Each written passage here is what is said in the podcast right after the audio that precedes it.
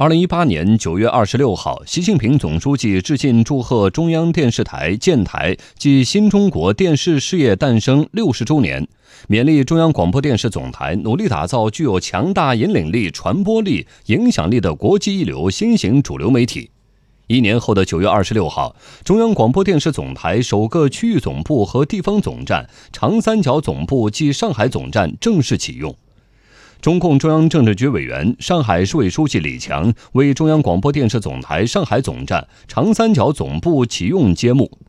中宣部副部长、中央广播电视总台台长盛海雄与上海市委副书记、市长英勇共同为中央广播电视总台国家多语种多语种影视译制基地揭牌。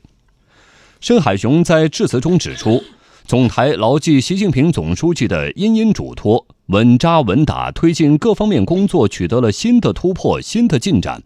在沪设立上上海总站、长三角总部，是总台贯彻落实习近平总书记重要指示精神的一项具体举措。中央广播电视总台上海总站、长三角总部坐落在徐汇滨江国际传媒港，总建筑面积约二十六点五万平方米。中央广播电视总台的版权运营、体育产业、影视剧译制、超高清产业、文创项目等正在落地。未来，这里将作为上海的新地标之一，打造成为国际一流的世界影视基地、文化创意高地、国际时尚之都、市民喜爱之地。启用活动现场还举行了入驻项目签约仪式。中央广播电视总台与上海市人民政府共同签署了国家多语种影视译制基地入驻上海的合作协议，现场还签署了版权合作、金融服务、商业开发、餐饮入驻等相关协议。在昨天的启用仪式现场，一些来自长三角的龙头企业代表表示，中央广播电视总台长三角总部和上海总站的设立将有效助推长三角一体化。娃哈哈集团董事长兼总经理宗庆后说：“长三角又是我们国家经济最发达的地区，也希望上海总部能够不断的激励长三角的企业家们不断的去奋斗，去把经济再搞上去。”东方航空总经理李养民：“我们在 IT 啊、客户资源啊，包括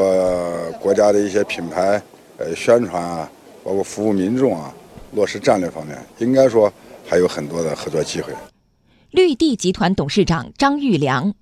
那么我们也期待能够跟我们长三角总站、上海总站这个能够有更多的合作，特别是在我们发展文化产业、发展旅游产业、发展信息产业的过程当中，跟我们的传媒港多多合作。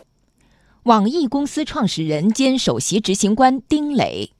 希望能够在啊宣传报道还有内容形式的创新。还有更多立足于长三角的这个故事上进行紧密的合作。